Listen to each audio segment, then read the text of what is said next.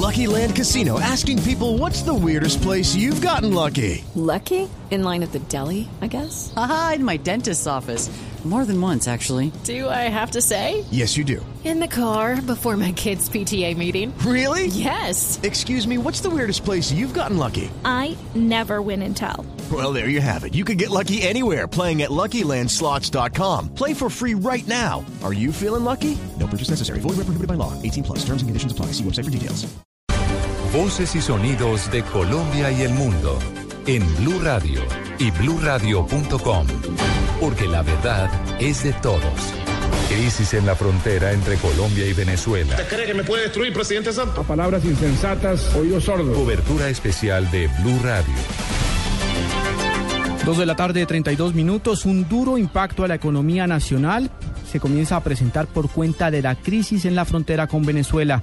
El carbón represado en el departamento de La Guajira por el cierre en la zona de Paraguayón ya deja pérdidas por más de 6 millones de dólares. Silvia Patiño. Buenas tardes. Blue Radio conoció detalles eh, del decreto que fue anunciado por el presidente Santos ayer en medio de la emergencia económica decretada en la zona de frontera y que permitirá la salida de toneladas de carbón por la costa caribe. De acuerdo con este documento, los pequeños productores de carbón están enfrentando pérdidas por 175 mil dólares cada día de cierre de la frontera. Esto implica pérdidas por 6 millones 400 mil dólares. Además de esto, hay represadas 220 mil toneladas de carbón aproximadamente en centros de acopio de los municipios cobijados por la declaratoria de emergencia. El cierre de la frontera además afecta a 7 mil trabajadores que se encuentran vinculados directamente al proceso productivo y de extracción y 24 mil relacionados con actividades indirectas de transporte, centros de acopio y servicios de exportación. Silvia Patiño, Blue Radio. La ANDI justificó el rezago en la industria manufacturera del país y pide una urgente reforma tributaria, esto tras conocerse las cifras de crecimiento económico en Colombia. Simón Salazar. Bruce McMaster, presidente de la Asociación Nacional de Empresarios de Colombia, Andy, explicó que el decrecimiento en la industria manufacturera revelada en las últimas horas por el DANE se debe a la enfermedad holandesa que vivió Colombia en los últimos años. Y hemos venido resaltando la necesidad de que la reforma tributaria estructural se haga lo antes posible y de otro lado, pues una serie de medidas que serán las que resuelvan las fallas de mercado. Y luego... cadenas globales de valor en donde los, las relaciones que tengamos con los países con los cuales tenemos eh, acuerdos de libre comercio pues deben, de, deben reflejarse en que Colombia sea ojalá el sitio escogido para producir los productos que consume hoy el mundo. Señaló que se deben tomar medidas para que la estructura del aparato productivo sea más competitivo y resaltó el rezago de Colombia en el tema tributario. Simón Salazar, Blue Radio. No se detiene el caos por la protesta de víctimas en el puente aéreo de Bogotá. Los manifestantes en estos momentos aseguran que no abandonarán el sitio hasta que alguien del gobierno atiendan sus demandas. Morales. Buenas tardes, es importante empezar diciendo que hace algunos minutos hubo enfrentamientos entre la policía y algunos desplazados aquí sin eh, ninguna consecuencia. En este momento pues las autoridades intentan controlar el orden público al interior del puente aéreo, que continúa bloqueado por los más de 500 desplazados que aseguran que no se irán y que permanecerán acá de manera indefinida hasta que les den una respuesta sobre sus ayudas. Sí, hasta que no lleguen. Si ellos llegan rápido, tenemos una solución, nos vamos hoy. Y si no, aquí nos quedamos hasta un mes. Es importante, como información de servicio, decirle a las personas que no deben llegar al puente aéreo, sino directamente al aeropuerto El Dorado, donde se direccionará directamente su vuelo a los diferentes lugares del país. Daniela Morales, Blue Radio. El expresidente de Petro Tiger, investigado por el escándalo de presuntos sobornos a funcionarios de Copetrol, deberá permanecer privado de la libertad por orden de un juzgado en fusión de control de garantías. Los detalles con María Camila Orozco.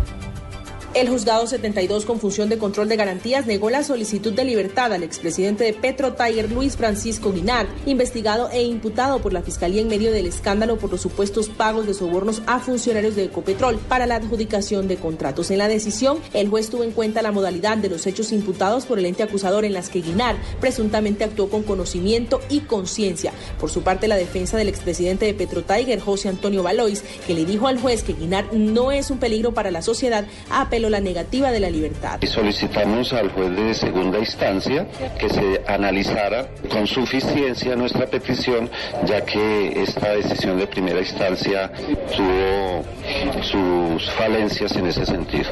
Francisco Guinard fue imputado por los delitos de cohecho, falsedad en documento privado y tráfico de influencias. María Camila Orozco, Blue Radio. Un menor de siete años del municipio del Banco en el departamento de Magdalena fue rescatado sin vida al caer a un río cuando trataba de alcanzar una cometa. Luis Oñate. Luego de más de 18 horas de búsqueda, el cuerpo del menor John David de Arco Saya fue hallado en el sector de la playita frente al banco. José Pacheco, director de la Defensa Civil en ese municipio, quien en conjunto con la Cruz Roja y la policía coordinó las labores de búsqueda, dijo que la víctima, en compañía de otros niños, volaba una cometa y esta se reventó y cayó al río Magdalena. No, de acuerdo a las versiones de los familiares, pues el niño como que eh, iba a traer una cometa, o sea, un trompo, lo que llamamos nosotros en la costa, cometa. El niño como que vio que iba la cometa, la cometa como que iba, y entonces él miró que la, la, la cometa cayó en el río, y él se montó sobre una canoita ahí, y se después cayó al río. Según el director del organismo de socorro, frente al banco las aguas del río forman un remolino, lo que las torna muy peligrosas. En Santa Marta, Luis Oñate Gámez, Blue Radio. En información internacional, un miembro de la oposición en Venezuela murió de un infarto durante los enfrentamientos que se presentaron frente al Palacio de Justicia, donde se adelanta la audiencia en contra de Leopoldo López. En Caracas, Santiago Martínez. Hola, buenas tardes. Hace pocos momentos se confirmó que producto de una emboscada en las inmediaciones del Palacio de Justicia falleció un activista de Voluntad Popular, el partido opositor al que pertenece Leopoldo López. Esta persona de nombre Horacio Blanco murió a consecuencia de un infarto en el momento que grupos radicales del chavismo golpeaban y atacaban a manifestantes de la oposición que pacíficamente apoyaban a Leopoldo López cerca del Palacio de Justicia. En breves momentos se espera un pronunciamiento oficial de este partido político quienes ofrecerán un balance de lo ocurrido. También a esta hora le podemos, le podemos confirmar que está en pleno desarrollo la audiencia contra Leopoldo López y muy probablemente hoy también se conozca la sentencia en este caso. En la información en Caracas, Santiago Martínez, Blue Radio.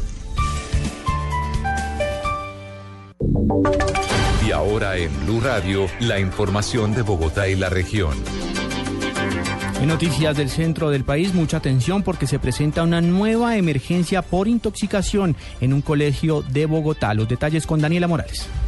Hace pocos minutos, el Centro Regulador de Urgencias informó que cinco estudiantes del colegio Jorge Gaitán Cortés, ubicado en el sector de La Serena, fueron trasladados al Hospital de Santa Clara. Sin embargo, lo que informan es que en este momento se está intentando establecer por medio de exámenes si ingirieron alguna sustancia psicoactiva o se habrían intoxicado por alguna comida. Daniela Morales, Blue Radio. Daniela, gracias. Seguiremos al tanto del desarrollo de esta información. Se está tratando de confirmar si los, menores de edad ingirieron algún tipo de sustancia o habrían eh, comido algún alimento en mal estado. Entre tanto, por su participación en el carrusel de contratos en Bogotá, el Tribunal Superior de la capital del país aumentó la condena en contra del exconcejal Orlando Parada. María Camila Orozco. En decisión de segunda instancia, el Tribunal Superior de Bogotá aumentó de 9 a 13 años de cárcel la condena proferida en contra del exconcejal del partido de la U, Orlando Parada, por su participación en el carrusel de contratos en Bogotá. Según el tribunal, se demostró que Parada tuvo injerencia en la unidad de mantenimiento de malla vial y que se valió de su cargo indebidamente para obtener en provecho propio y de terceros recursos públicos de la contratación del distrito. Tenía el liderazgo y capacidad de decisión en el distrito, en el distrito capital, posición desde la cual consensuó o acordó con las principales fuerzas políticas de la ciudad una repartija de cargos, contratos e instituciones. Orlando Parada fue encontrado culpable de los delitos de tráfico de influencias y cohecho impropio por graves irregularidades en la contratación en Bogotá en el año 2009. María Camila Orozco, Blue Radio. Ampliación de estas y otras informaciones en blueradio.com. Continúen con Blog Deportivo.